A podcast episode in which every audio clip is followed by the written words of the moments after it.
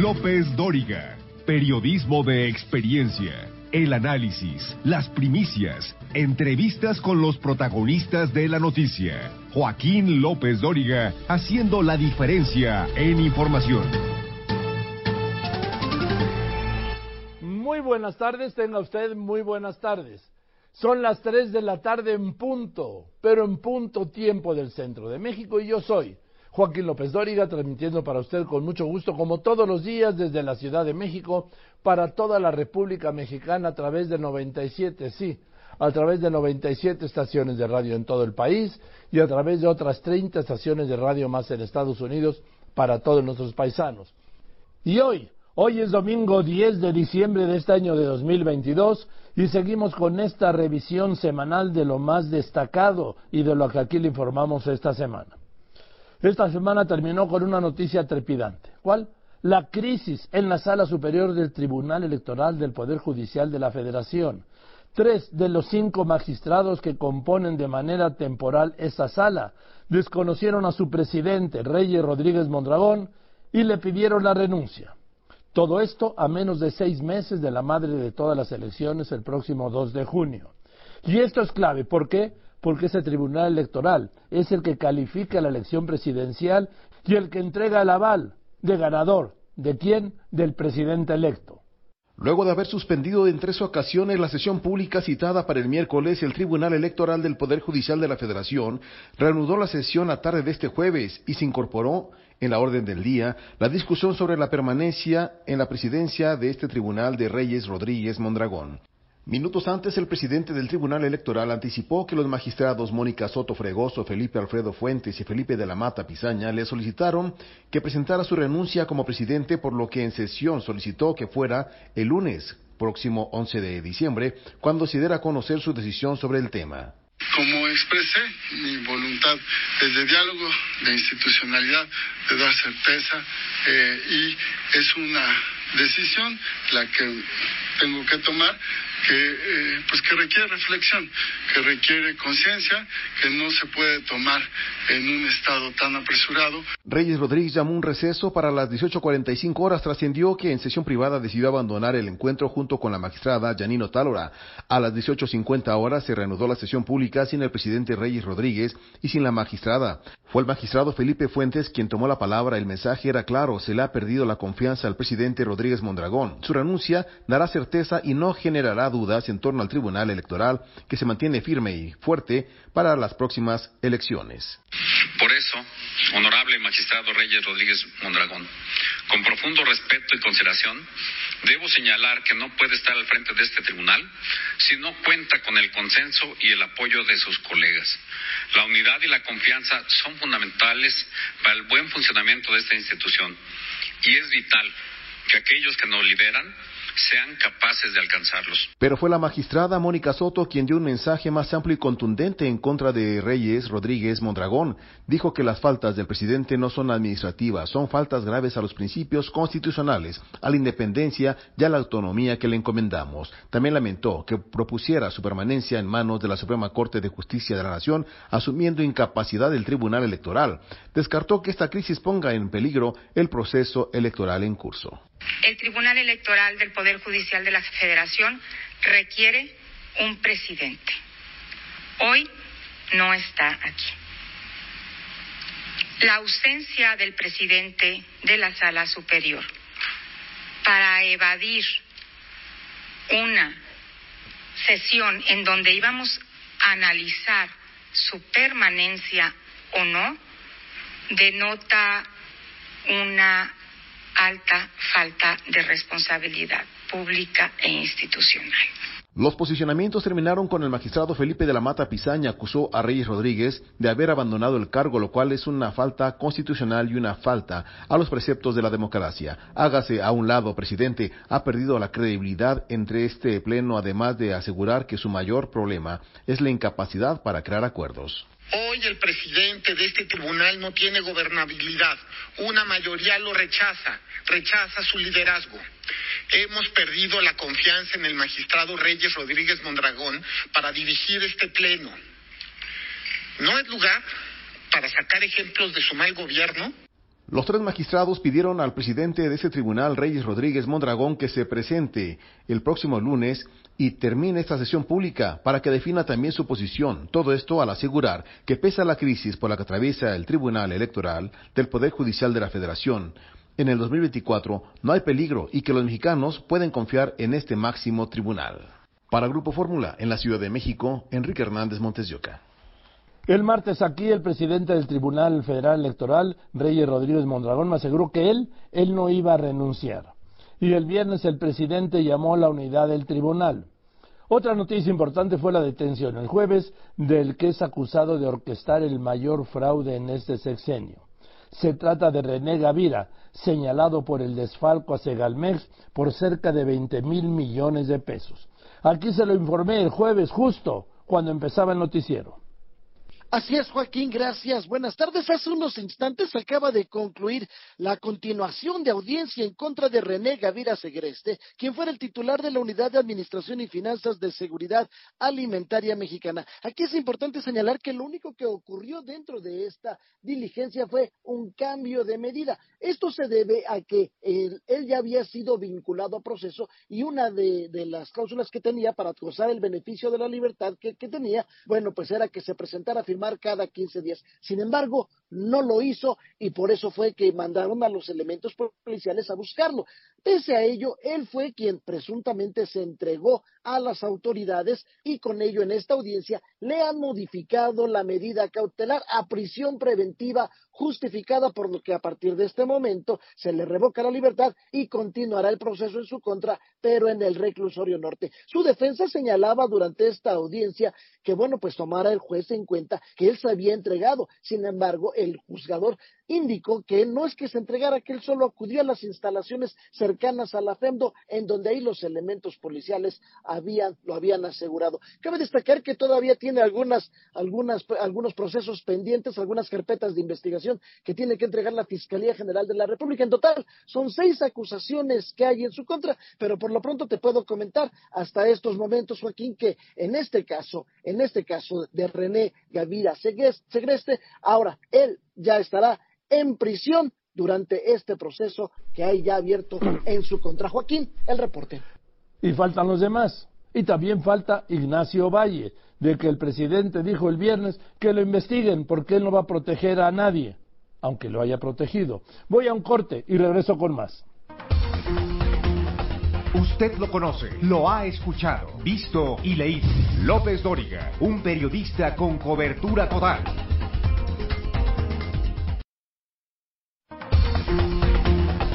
No podemos elegir lo que sucede, pero sí quién nos lo cuente.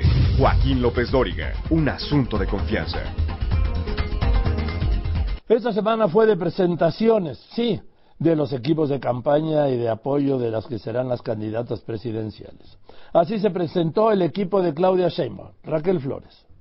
La precandidata a la presidencia de la República por la coalición Sigamos Haciendo Historia, Claudia Sheinbaum, presentó este domingo el equipo que le ayudará a conformar su proyecto de nación 2024-2030. Este equipo estará conformado por Juan Ramón de la Fuente, ex representante de México ante la ONU y el rector de la UNAM, Javier Corral, ex gobernador de Chihuahua, Gerardo Esquivel Hernández, subgobernador del Banco de México, Omar García Harfuch, ex secretario de Seguridad Ciudadana, Altagracia Gómez Sierra, empresaria, Susana Harp, senadora de la República por Oaxaca, Jorge Marcial, doctor en economía y especialista en cambio climático. Asimismo, David Kershenovich, reconocido médico, Lorenzo Meyer, analista político, Irma Pineda, poetista mexicana, Rosaura Ruiz Gutiérrez, exsecretaria de Educación, Ciencia y Tecnología en el Gobierno de la Ciudad de México, Olga Sánchez Cordero, ministra en retiro, exsecretaria de Gobernación y actualmente senadora por Morena, Violeta Vázquez, lingüista, así como Arturo Saldívar Lelo de la Rea, exministro de la Suprema Corte de Justicia de la Nación. La presentación se llevó a cabo en el Museo Interactivo de Economía en el Centro Histórico de la capital del país, titulado Diálogos por la Transformación, Encuentros con la Sociedad Civil, en el que Claudia Sheinbaum expuso que las mujeres y los hombres que se unen a su proyecto rumbo al 2024 tendrán la tarea de llevar a cabo los diálogos con todos los sectores de la población para así enriquecer y fortalecer a la cuarta transformación. Las personalidades que se encuentran y algunas que estaremos incorporando en el transcurso de las próximas semanas y muchos otros académicos, empresarios, Están invitados a este diálogo abierto, plural, con la idea de fortalecer la transformación en nuestro país. Como ven, es un grupo plural que generará un diálogo plural. Tenemos claros nuestros principios, nuestras convicciones y nuestra vocación democrática. Es firme y son las que nos han llevado hasta este momento en que no es por nada, pero traemos 25 puntos arriba del segundo. Por su parte, Juan Ramón de la Fuente, quien será el responsable de coordinar los diálogos por la transformación, dijo que este ejercicio, que será itinerante en todos los estados de la República, no solo es tarea de los partidos políticos, sino de la sociedad en general para construir sobre una base muy sólida los cambios necesarios que requiere México. También estuvo presente en el acto Silvia Giorguli, directora del Colegio de México. Los diálogos por la transformación arrancarán la próxima semana. En las imágenes, Alberto Tlawis para Grupo Fórmula, Raquel Flores Chávez. Y así se presentó el equipo de Xochil Gálvez, Israel Aldave. La precandidata presidencial de la coalición Fuerza y Corazón por México, Xochitl Gálvez, presentó a su equipo de campaña, entre los que figuran representantes del PAN, PRI, PRD y de la sociedad civil, a quienes pidió desempeñarse en base a tres objetivos, confianza, comunicación y trabajo incansable. Hoy presento a este gran equipo de mexicanas y mexicanos experimentados que tienen una misión clara, hacer una campaña ganadora para llevar a México nuestro mensaje. Haremos de México un país de clase media fuerte, de clase media chingona. En pocas palabras, un México chingón. Como coordinador general de campaña ratificó al diputado Santiago Krill, Armando Tejeda como coordinador operativo, Carolina Villano, diputada del PRI como coordinadora ejecutiva, José Ángel Ávila del PRD como encargado de alianzas, Kenia López Rabadán, jefa de la oficina de la candidata, Maximiliano Cortázar, encargado de comunicación social, Josefina Vázquez Mota, coordinadora de líderes, Margarita Martínez Fischer, de promoción al voto, Jesús Ortega del PRD de comité de perspectiva, Margarita Zavala, enlace con la sociedad, el Enrique de la Madrid, encargado de mesas temáticas, e Idelfonso Guajardo como responsable de asuntos internacionales. Y como parte de la sociedad civil, Alessandra Rojo de la Vega, quien se hará cargo de activismo social, Julieta Camacho de gestión social y Débora Romero del Comité de Mujeres. Además, nombró a sus hijos Diana y Juan Pablo como encargados de los llamados Ochil Lovers y de la creación de redes para jóvenes. Con imágenes de Uriel Rivas y Real Aldave, Telefórmula. Uno de los integrantes del equipo de Galvez es Enrique de la Madrid, nombrado coordinador de los foros temáticos para construir el plan de gobierno de la precandidata del Frente. De la Madrid me dijo que esos encuentros van a enriquecer la campaña, que pondrán atención especial en temas de salud, que es un desastre en México. ¿Qué son las mesas temáticas? Porque mira, yo entre las mesas temáticas y estos, eh, estos eh, tribunal, no, estas eh, sesiones sí, abiertas que tienen en el Congreso, que sirven para dos cosas, sí, para nada y para otra cosa que en este momento no puedo mencionar detalladamente aquí.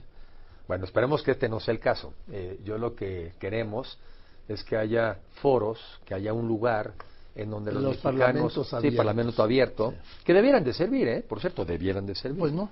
Este, yo creo que de lo que se trata es que formemos foros, plataformas, lugares donde podamos los mexicanos conversar alrededor de los temas que nos interesan, que más nos preocupan. Sabemos cuáles son los más relevantes para los mexicanos, la inseguridad, la educación, la salud, la economía, sabemos. Pero hay gente que luego dice, bueno, ¿y el agua? ¿Con quién lo platico? ¿Y la cultura? ¿A dónde me dirijo? Y el tema de personas con discapacidad, ese es un tema importante. ¿Y el deporte? Y el deporte también. Oye, los jóvenes, ¿qué vas a hacer? Y entonces creo que en las campañas... Los adultos mayores. Los adultos mayores. Entonces, en las campañas es muy importante que haya también esta parte de reflexión, de propuestas, que no solamente es la parte de la movilización, este, digamos, lo que son después instalar las casillas, no, sino es qué queremos los mexicanos, cuáles son las políticas públicas. Esa es la tarea que me han encargado. Yo creo que lo que queremos es muy claro. Es seguridad, salud, educación y Estado de Derecho.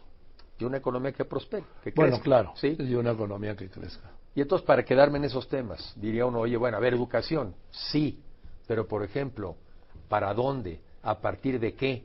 Por ejemplo, en nuestro caso, pues a partir de reconocer que la prueba PISA, aunque sea neoliberal, pues sí nos dio unos resultados donde perdimos 10 años de calidad y 20 en matemáticas. Pues sí es un problema. Porque además me preocupa a mí que la nueva escuela mexicana, fíjate qué puntadón de frase que se echa por ahí, dice que el problema de la educación neoliberal es que era demasiada acumulación de conocimientos para mejorar la condición económica de las personas. O sea, te quiero A avisar, es buenísima, ¿no? Esto lo dijo uh, Esto es- esto es- no, esto está en la escuela, en la nueva Ah, escuela sí, mexicana, ¿no? Del gobierno actual. Por eso ellos dicen que PISA es neoliberal, ¿no? Entonces, ¿en qué piensan ellos? Ellos dicen que nos dedicamos los dos años anteriores a demasiada acumulación de conocimiento para mejorar la condición económica de las personas. Te quiero avisar que ahora tener conocimiento, para que te enteres, es malo tratar de mejorar la condición de las personas es malo. Los que pensamos que no, pues sí queremos una mesa de educación para reflexionar qué vamos a hacer en el sistema educativo hacia adelante, cómo vamos a recuperar los años perdidos, cómo le vamos a hacer para que hoy que tenemos un millón y medio menos de matriculados en el sistema Pero educativo. dicen que no, dice la Secretaría de Educación Pública que se recuperó la matrícula de, de la prepandemia. cu- ¿Cuál será el criterio que ellos usan? Pues ¿Uno sí. neoliberal o uno de, de sus datos? Sus datos. ¿no? Sus datos, ¿no? Entonces, bueno, lo que quiero transmitir es que para muchos mexicanos, si bien los que mencionaste son los más delicados, pues la gente también quiere saber de temas puntuales. Por ejemplo, hay gente interesada en los temas de las ciudades. Pues creamos una mesa de innovación y ciudades del futuro con Roberto Remes. Oye, pues el tema de las finanzas públicas que nos van a dejar hechas añicos. Ahí se invitó justamente a Carlos Ursúa, el primer secretario de esta administración. Y así me puedo ir. En energía, por ejemplo, pues es que vital.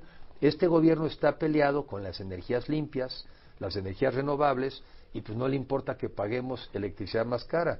Ahí lo encabeza Rosanetti Barrios. Entonces, si bien es cierto y coincido contigo que los temas que nos unen a todos son cinco, la verdad es que también, cuando claro. menos hay temas donde tenemos que ir más puntuales. Fíjate, hoy me, me mandó un recado alguien, me dijo, Enrique, alguien quiere una mesa de medios de comunicación.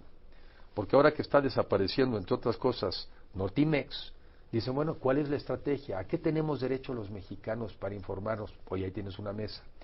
No logramos alcanzar el consenso para una mesa, por ejemplo, de anticorrupción, transparencia y rendición de cuentas. Esa es mesa. O sea, ¿no se va a hacer? No, se va a hacer y- Ah. y, no, y no la logramos, digamos, anunciar el día de ayer. Ah. Pero tiene que haber una mesa. O alguien ayer también a Sochi le dijo, oye, no hay una mesa para personas con diversidad sexual. Pues tiene razón, hay que hacerlo. Entonces, estas que se anunciaron ayer, Joaquín, que fueron 29, pudiera ser que crezcan alrededor de 35, lo cual demuestra el interés de muchos mexicanos de participar. Ahora, dice el Mario Delgado que ustedes son puros cartuchos quemados. ¿Qué nivel, no? ¿Qué, qué, qué nivel de conversación? O sea, ¿no? El presidente de un partido, esas son las grandes propuestas, las grandes ideas. No, aquí de este lado queremos ver si le podemos subir el nivel a la conversación. Pues yo creo que no sé. Yo creo que sí, a partir de algunas de las personas que incluso invitaron del otro lado, pero con respuestas, a mi juicio, que sí tienen que ser muy puntuales. Por ejemplo, a mí me interesa saber si la propuesta de salud, de, por ejemplo, del otro lado, ¿no? De, de Morena, es compatible con la estrategia de salud del doctor Gatel de esta administración. Me gustaría saber si va a ser la misma. Me dicen y dicen, y yo co- coincido, que pues no vemos a en la sociedad civil, en las listas de candidatos o en las prelistas de precandidatos al Congreso, y, y sí se los amacizaron los partidos, ¿no?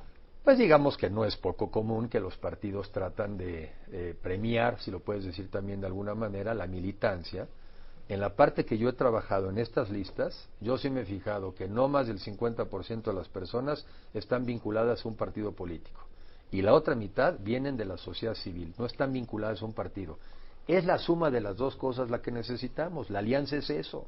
La alianza, claro que hay personas con militancia partidista, que además a la hora de las elecciones pues son los que suelen ser digamos el voto duro los que salen a votar pero claro que tenemos que tener propuestas para la sociedad civil que somos los más Gracias, Enrique. gracias Joaquín Enrique de la Madrid, ¿sí? Voy a un corte y regreso con más. Se nota la lejanía de Hugo López Gatel. ¿Por qué? Porque el gobierno, a través de la COFEPRIS, tomó una decisión muy importante. Usted lo conoce, lo ha escuchado, visto y leído. López Dóriga, un periodista con cobertura total.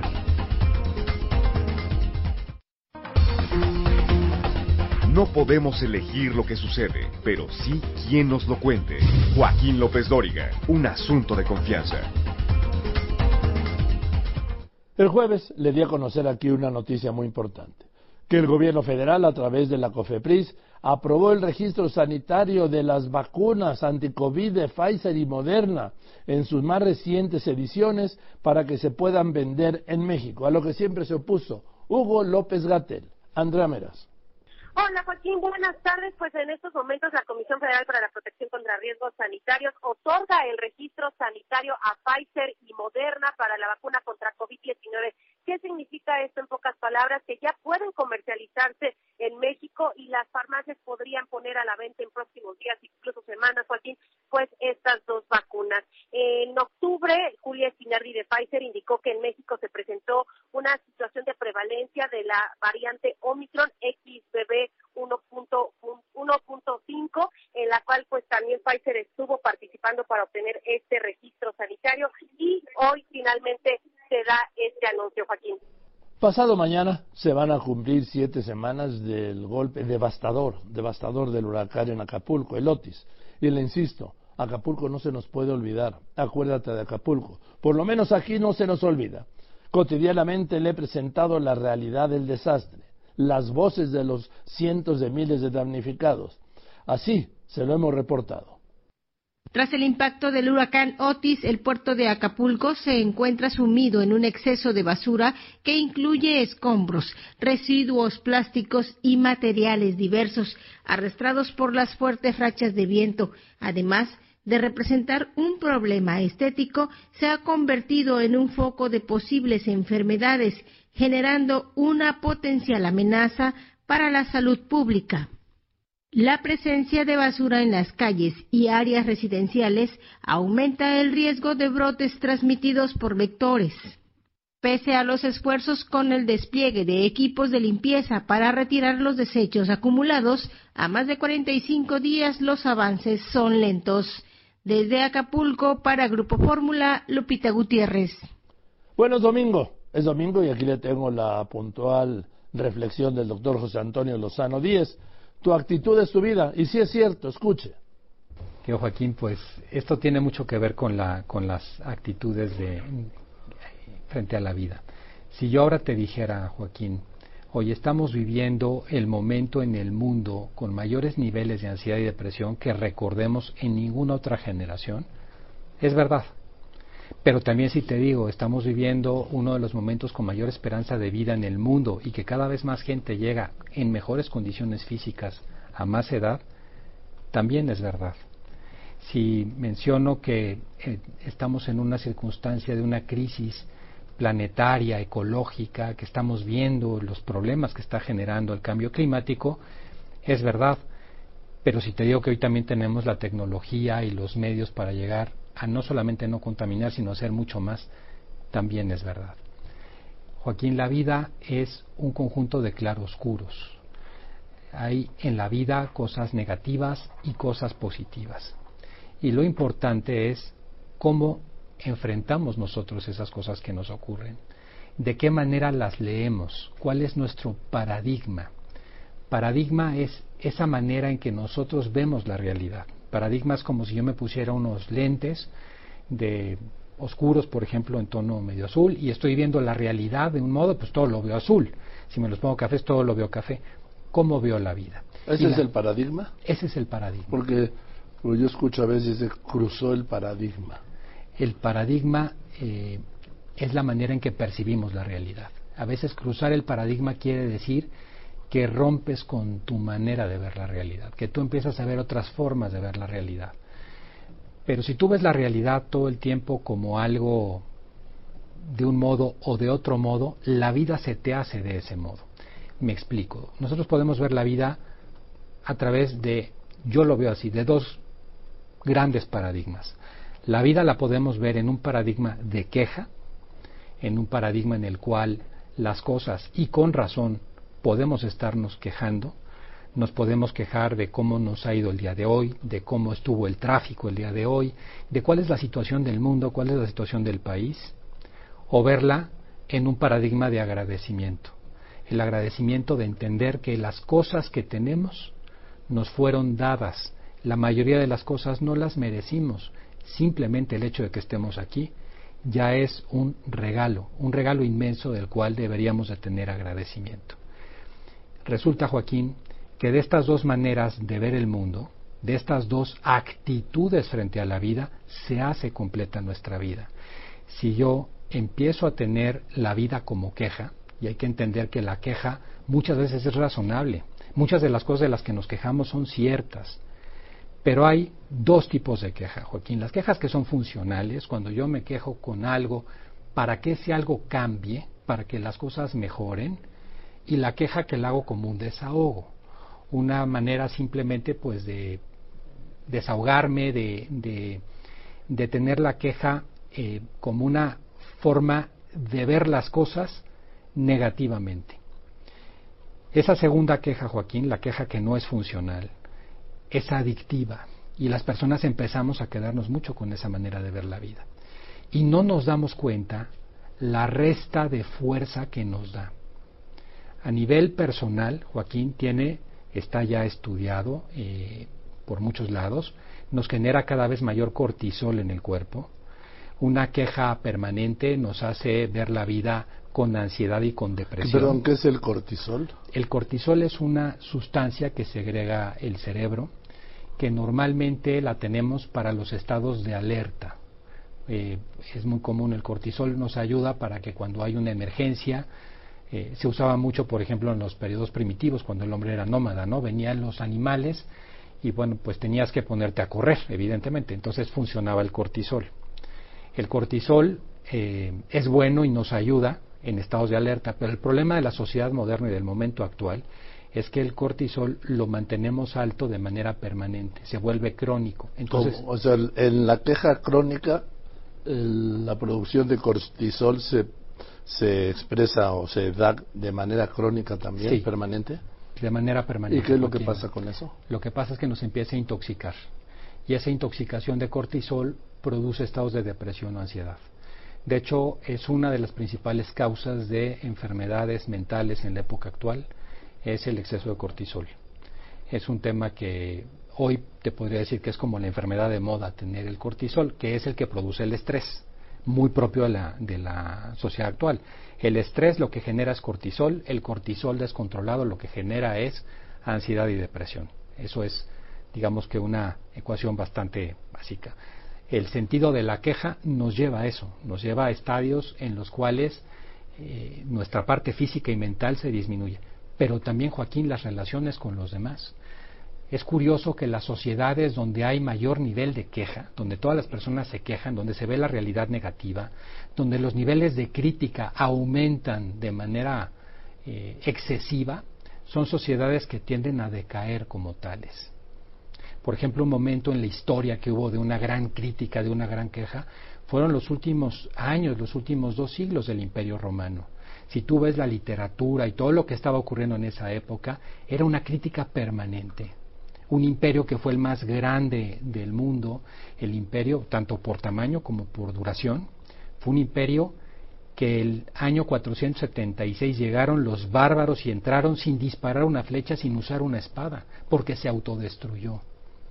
Ese exceso de crítica, ese exceso de queja, nos va corroyendo internamente como personas nos quita muchas de las posibilidades de sensibilidad ante las cosas valiosas que tenemos en la vida. Y está el otro lado, Joaquín, que el otro lado es el agradecimiento. Las personas agradecidas con la vida. La manera de agradecer esa actitud que está mostrado por muchos estudios psicológicos, sobre todo en los últimos tiempos, con números muy claros, que eh, ayuda mucho a las personas que se declaran felices. Una persona feliz normalmente es una persona agradecida, una persona que está contenta con lo que es y con lo que tiene. Ese sentido de gratitud es la otra manera, el otro paradigma como podemos ver en la vida. Estaba viendo una estadística, por ejemplo, en el Reino Unido, para ponerte el momento actual. hablaba del número de horas que los británicos se quejan durante el año. Si sumáramos las quejas en las que se quejan de su situación personal, se quejan de la situación política, se quejan de otros temas, se juntan más de siete días de 24 horas completos al año de quejas. Y eso sin contar a los millennials, que se quejan mucho más que la generación anterior. Entonces, ese nivel de queja lo que lleva es al estancamiento social, a la ruptura de los vínculos, Claro que en una sociedad donde la queja es lo que está de por medio, es muy difícil vivir en una construcción, inclusive democrática, es muy complicado. En cambio, en una sociedad que es agradecida, una sociedad que ve las cosas con esa grandeza, que logra pasar por esa actitud en la vida, pasa exactamente lo contrario. Un ejemplo histórico muy interesante. Cuando viene la independencia de Estados Unidos, de las trece colonias americanas, pues era, Joaquín, una cosa minúscula. Estaban en quiebra económica. Ese gran país que se hizo prácticamente la potencia mundial en el siglo finales del XIX, todo el siglo XX, lo que llamamos del XXI, no era absolutamente nada. Cuando ellos, por la circunstancia financiera, tienen que pedir créditos para salir adelante, el, que, el segundo presidente del país, que fue John Adams, se fue a Holanda a pedir un préstamo y los banqueros holandeses se reían de él, pero ¿cómo se les ocurrió a ustedes independizarse de, los británicos? Están chiflados. Y al mismo tiempo que eso estaba pasando, en Washington, D.C., George Washington ya estaba poniendo las primeras piedras del Washington, D.C. que tú y yo conocemos, con esas dimensiones, con esa visión de grandeza de ciudad. Era otra visión de la vida.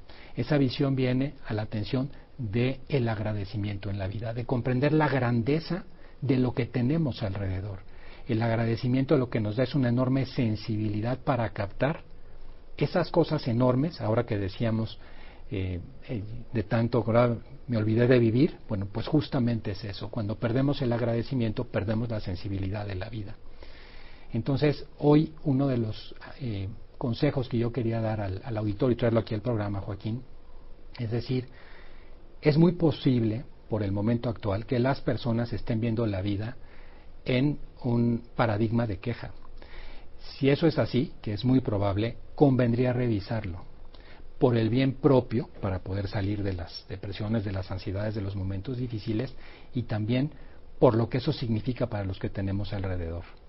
Creo que es un buen momento para plantearse si estamos en ese mood en este momento, de manera consciente darnos cuenta y pasar a un paradigma de agradecimiento, lo cual no es fácil, y menos en el momento actual, pero es necesario. Necesitamos pasar a ese paradigma de agradecimiento para empezar a vivir, Joaquín, lo que es realmente el entender lo que las cosas que nos ocurren tienen ese valor enorme. En vez de quejarnos porque hoy eh, se, hubo una manifestación y no llegamos y entonces llegamos enojados, mejor agradecer que llegamos al trabajo, mejor agradecer que tenemos un día más de vida. Ese cambio de visión haz de cuenta que la misma persona está leyendo dos vidas diferentes, siendo los mismos acontecimientos. Por eso, a la actitud que demos en la vida se convierte en nuestra vida. De nuestra actitud se hace nuestra vida. Nuestra actitud es nuestra vida misma, Joaquín. La vida es temporal. Este, somos seres finitos. Y una de las cosas que es el aldabonazo a la conciencia, el año más, todos los, todos los días es un año más finalmente, ¿no? Lo que pasa es que hay veces que de manera simbólica nos ayuda a recordarlo, que esta vida, Joaquín, va pasando y pasa rápido y conviene ver, bueno, qué estoy haciendo con ella. Creo que por ahí podremos platicar la próxima vez. Gracias, querido José Antonio. Gracias. Sí, doctor José Antonio Lozano Díaz. Voy a otro corte y regreso con la vida de un truán, de un señor y un cuento de Navidad. Continuamos. No podemos elegir lo que sucede, pero sí quién nos lo cuente. Joaquín López Dóriga, un asunto de confianza. Usted lo conoce, lo ha escuchado, visto y leído. López Dóriga, un periodista con cobertura total. Esta semana estuvieron aquí los autores de una biografía autorizada del gran Julio Iglesias. Fue un espacio, pues para el recuerdo, la añoranza. Ya ves, tú nunca me has querido ya lo ves. Para esta gran Julio Iglesias y aquí está nuestro Julio. Un libro extraordinario escrito por Javier León Herrera. ¿Cómo estás? Buenas tardes. Hola, buenas tardes. Y por Juan Manuel Navarro. Ya es la segunda edición. Buenas nuestro tardes. Julio. Y pues es, es como el Papa decía, no, Papa hermano, ya eres mexicano. Julio hermano, ya eres mexicano, ¿no? Totalmente, totalmente. Él, él ha repetido muchas veces que después de su país es su país. Y es, y es que es así, tal cual. Tiene mucho que agradecer a México y ahí lo contamos. Es tantas vivencias, sobre todo en los inicios, lo platicábamos antes de, de entrar, en, en aquella época de los 70, de la noche de Ciudad de México, aquellas carreteras, en aquellos camiones viejos donde se iba con Alfredo Fraile. Sí, muchas historias y mucho que agradecer a México, la verdad que sí. Con Fraile y luego eh, Juan Manuel, Juan Manuel Navarro. Yo recuerdo que la- se presentó en Las Vegas la primera vez y estuvo una noche, no funcionó. Luego ya lo tomaron allá y lo contrataba el César Palas con un compromiso después de la tercera presentación que estaba bajo una cláusula de absoluta confidencialidad que le pagaban más a Julio Iglesias que a Sinatra. Exactamente. Muchas gracias, primeramente, Joaquín, por el espacio. Y bueno, nuestro Julio es un libro, eh, realmente una historia muy hermosa. eh, nace a raíz eh, de la historia de unas grandes fanáticas y persona que trabajó con ella, que se llama Teresita Ávila, era cubana exiliada, obviamente, y gracias a, a Julio, ella y parte de su familia exiliaron de Cuba a California, porque Julio en, en los- en aquellos tiempos, en los 80, despatrocinó lo que siendo la visa. ¿no? Ahorita en California hay muchas familias, más de 10 familias, gracias a Julio. ¿no? Entonces, esta historia es un poco la columna vertebral sobre Teresita Ávila, que fue trabajó más de dos décadas con Julio Iglesias, actualmente tiene todavía una muy buena relación con ella, y es el que la que lo ayudó a, abrirse paso en Estados Unidos, luego en México, y en sí vamos eh, combinándolo con algunas historias de personas que lo conocieron, con fans de México, un poco la historia de Julio Iglesias y que, y que ha sido un enriquecedor eh, camino porque, no sé, eh, si sepa que Julio ya tiene ese libro, le gustó mucho, está autorizado por parte de Julio a través de esta persona, Teresita Ávila, que, que ha sido la- el- el- realmente el, el- el- el- la guía a, Sí. a esta historia, ¿no? Porque ahora, ahora Javier León Herrera, él está escribiendo su libro. Sí, bueno, y de, de hecho en, en el transcurso de la producción de- del libro, porque como decía Juan Manuel, mm, nosotros empezamos a trabajar aquí en él porque ya era una historia previamente autorizada con él. Y en este camino pues hubo también contactos con el tema de sus memo- memorias oficiales. Bueno, estamos a la espera porque nos consta que ha habido veces que le ha dado un impulso, ha habido otras veces en que se ha parado. Eh, sí que parece que no hay como mucha mucha voluntad por su parte de hacer algo oficial, ¿no? De que se sepa. Yo supe hace poco que él tuvo una oferta millonaria nada más y nada menos que de Steven Spielberg para contar su historia en el cine y él la rechazó. El propio libro de Fraile que se iba a hacer una adaptación a una serie, una conocida plataforma, a la mera hora él también la, la rechazó. Entonces, bueno, mm, hemos intentado contar su historia, como decía Juan Manuel, entrelazada con esta familia exiliada de Cuba, pero sí, sería muy interesante eh, poder eh, Es que, tener sus memorias. ¿sabes qué pasa? Se nos olvida un personaje aquí que fue clave, Pepe Guindy. Totalmente. Pepe Totalmente. Bueno, Intimísimo, amigo. Intimísimo. Él hace un círculo, él cuando ya apuesta fuerte por, por, por México, la verdad es que en México lo acogen de una manera espectacular y él sí forma un círculo cerrado de personas más cercanas a él. Podemos citar a Pepe Guindy, Jacobo Zabludowski, Raúl Velasco, eh, Pedro Vargas, son gentes con las que él convive mucho. De hecho, él, él decide sacar un disco que no lo tenía previsto, que es el primer disco que él dedica a México en el año 75, con canciones, puras canciones mexicanas, y es por lo que decía antes que él empieza y cierra el círculo porque su último disco de estudio, ya en 2000 y poquito, él quiso también dedicárselo a México. Y esas personas son fundamentales en, en la y también fundamental Alfredo Fraile. Totalmente. Ahora mencionabas Fraile, Totalmente. es Fraile no es un cura, es Alfredo Fraile. Exactamente. Y retomando un poquito el contexto que tú me decías que, que él está escribiendo sus libros, curiosamente, bueno, el primero que tuvo una, una copia de este libro fue, fue Julio a través de su esposa Miranda, ¿no? Sí. Curiosamente, cuando le llega a él el primer, la primera copia, a los dos, tres días él pone un tweet en, su, en sus redes sociales diciendo ahora empiezo a querer escribir mis memorias. En Entonces, Instagram, en sí. Instagram. Entonces, de alguna forma, este libro le viene a dar como que un, rem- como sabes qué, Pues, yo quiero también contar mi historia, ¿no? Entonces, de alguna forma, ayudó Sí. para animarlo. Lo que pasa es que cuando uno empieza a escribir algo de su vida, pues hay días de escribir y hay días de Exacto. guardar, ¿eh? Sí, hombre. Digo, por- de no puedes estar escribiendo todos los días. ¿Por qué? Por- Porque es una catarsis muy fuerte. Sí, efectivamente. Yo creo que por eso es por lo que él tiene esos, Sí. esos vaivenes y como decía Juan Manuel, me acuerdo cuando, además no se me olvidara, pues fue el día del el día que en España celebramos el Día del Padre, el 19 de marzo, y recibimos un mensaje de, de Miranda diciendo que se había como animado a seguir con, con su historia y al día siguiente, a los días, puso en Instagram, ahora sí que voy para adelante con, con las memorias. Así. Bueno, pues esto es nuestro Julio, la historia de un amor como no hay otro igual, como dice el bolero. Exactamente. ¿Eh? Y de Javier León Herrera y Juan Manuel Navarro. Y el prólogo escrito por tu gran amiga Mara Patricia Ah, Castañeda. la gran Y Mara. Poncho Lizarra. Mara Y Poncho. Prologuistas mexicanos, para Sí, sí, sí. incidir más en la, Así es. en la importancia. Bueno, ya es la segunda edición, ya saben, lo encuentra en todos lados, ¿no? Básicamente Sí, efectivamente. En, en la plataforma de, ¿se puede decir? Amazon. Sí. En Sí, Amazon. sí, básicamente, es. ¿no? y próximamente en algunas, en algunas librerías. Muchas Venga. gracias. El gran Julio Iglesias. Y el viernes estuvo aquí otro grande, Adal Ramones. Y es que forma parte ahora de una obra nada menos que de Charles Dickens. Sí, Adal Ramones.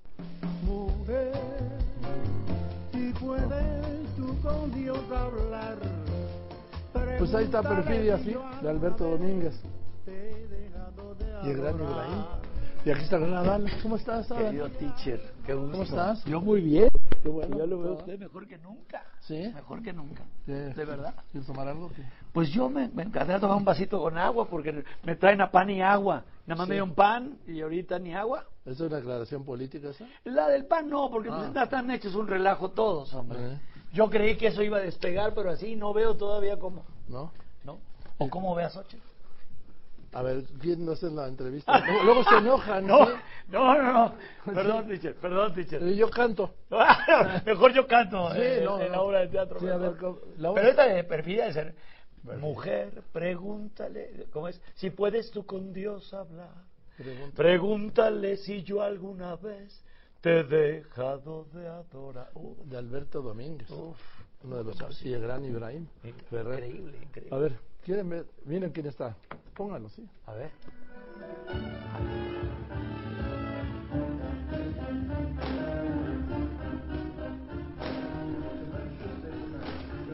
Ese es un número, mi querido teacher, es un número donde todos los chicos traen zapatos de tap. O sea, es, se supone, y- y usted lo sabe más que nadie, teacher, que un gran musical se debe jactar de tener un gran número de tap. Sí, claro. Y este es el gran número de tap dentro del gran musical de Un Cuento de Navidad, cuya música, el responsable del que creó esta música es Alan Menken, que hizo la música de La Sirenita, la música de La Bella y la Bestia, la música de Aladdin, o sea, es un- la música que se oye en el teatro es impresionante. Músico, es una orquesta en vivo y entre músicos y nosotros arriba del escenario, casi 60. Ah, muy bien. Ah, La nómina está ahí como, Sí. no hay choncha. Como en los tiempos estelares de la 4T. Como- exactamente, caray. Cuen- ya iba a decir otra de que he hecho. Cuento de Navidad, el musical. ¿En dónde está? Está en el tea- Hoy estrenamos Ah, en el hoy. San Rafael. Hoy Ah, estrenamos. ah, gran teatro. eh, gran teatro de don Manolo Fábregas, doña Fela Fábregas. Un teatro, teacher, que incluso vinieron ingenieros ingleses a cuando se construyó hacer toda esa acústica maravillosa. Por eso es uno de los grandes templos especialmente hechos para grandes musicales, como en este caso hay esa escena donde lo, usted recuerda obviamente el cuento de Charles Dickens de, de, de, de Cuento de Navidad, La vida de Scrooge, donde se le presenta ese número de los muertos con las cadenas que se le aparecen y le dicen, oye, te van a visitar los tres espíritus de la Navidad, el pasado, el presente y el futuro. Y en el pasado Scrooge ve las heridas que, que tuvo desde que, desde que murió su madre, su padre metido a la cárcel, que le ocurrió a Charles Dickens en la vida real. Eh, metieron a su padre a la cárcel y él lo pone en este cuento escrito en 1843, una cosa así, y está bellísima, la puesta en escena es bellísima. ¿Este eres tú? ¿Este soy yo? Sí. No, no, no, no este. No, Este. ese sí soy yo. Ese soy yo. Qué bárbaro. Pero 40 minutos en, en el maquillaje, un equipo de maquillistas increíble. Y, y yo no me hago responsable porque cuando uno se pega una cosa y se pega mal y se cae en la patilla en escena, van a decir, tú quisiste pegártela. Entonces se contrató un equipo especialista en caracterización teatral. Es impresionante. Es increíble. Gran, gran, gran. Y se ha hecho, y usted lo sabe, Tiche, se ha hecho en muchas versiones el cuento de Navidad. Sí. Esta es otra más. Pero este es el musical. Es el gran musical. Sí. A 8, 9 y 10 vamos a estar aquí. Desmontamos en el San Rafael. 8, 9 y 10. A ver, 8, 9 y 10. A partir de hoy. Hoy, Hoy. mañana y pasado. Sí, y luego desmontamos Viernes, y lo sábado llevamos a Monterrey. Ah. Al Auditorio Pabellón M en Monterrey. ¿Qué hacemos, día? Hacemos 15 y 16. Desmontamos y lo traemos aquí otra vez para hacer del 21 para adelante aquí. Este, en los tiempos de la 4T, vengan a, a cantar y a bailar. Cuento Navidad. ¿Tú cantas? Sí canto. Yo no sabía que cantabas. Pues no le canté ahorita. No, no, Perfidia, ya. pues, o, o nada No, más no. la susurré. Este, yo creo que sí. Sí la susurré. Sí, la susurraste. Ahorita me va a hablar mi mujer. ¿Qué dijiste? La susurraste. Sí, la-. Pues estoy en un país libre donde puedo decir cosas y aparte no dije nada. No, pero ¿Qué sí, dije? Sí, la susurraste, sí. No, no, no dije nada. La canción, la de Perfidia. Ajá. ¿Sí? ¿O quiere que cante una de Cuento de Navidad? Pues sí, ¿no? En el momento en que... A ver, ya. Ya, eh, sí, pero es que, que tengo que poner un antecedente, El teacher. pre- sin preámbulo, sí. Él canta. No la vayas a volver a susurrar. ¿sí? Ok. A ver, cántala. Scrooge canta. Ese momento donde Scrooge dice, quiero arrepentirme. No está la música, pero dice algo así. Sé lo que depara mi futuro, tan oscuro como yo. Ante mí los más necesitados, mis hermanos olvidados. Horas, días, años mal gastados, tanto amor del que me he privado. Bien, ya nos vamos. Gracias, Adal, mucho éxito. Y bien, eso es todo. Muchas gracias, buenas tardes. Yo soy Joaquín López Dóriga y como siempre le agradezco a usted que me escriba, que me llame, pero sobre todo y en especial le agradezco, usted lo sabe y además lo sabe muy bien, que me escuche y que me siga en mis redes. Gracias pues por eso, buenas tardes y nos vemos mañana aquí como todos los días a la una de la tarde. Que la pase muy bien. Dos gardenias para ti, con ellas quiero decir, te quiero, te adoro. Ay, mi vida, ponle toda tu atención, porque son tu corazón ay, Dios mío, dos gardenias para ti, que tendrán todo el calor de un beso. De esos besos que te di y que jamás encontré.